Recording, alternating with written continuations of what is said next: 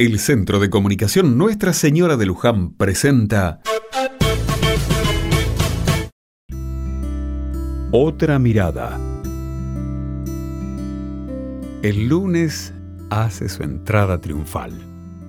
Una nueva semana comienza y el ritmo del barrio a esta hora no es el de siempre. Algunos hoy se quedan un rato más en la cama. Hoy, 11 de septiembre, es el Día del Maestro. La fecha elegida es en homenaje a Domingo Faustino Sarmiento, conocido como el Padre del Aula.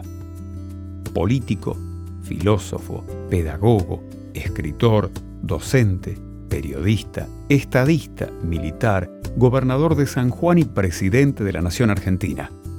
Todo eso fue Sarmiento y más. Durante su presidencia impulsó la enseñanza pública y estimuló la cultura. Fundó 800 escuelas en todo el país y varias instituciones educativas.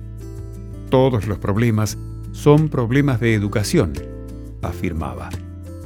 Sin dudas, fue un personaje apasionado y polémico, y aún hoy lo es. Y muchas de sus opciones siguen siendo cuestionadas. En Argentina, hoy la enseñanza es gratuita y obligatoria a partir de los cuatro años. Son los maestros y las maestras de nuestro país los que llevan adelante un desafío enorme, el de educar no solo en ciencias o lenguas, sino también en valores a nuestros chicos. Son los maestros y las maestras de nuestro país los que pasan largas horas con niños y niñas, conviven a diario, ponen límites y también dan abrazos.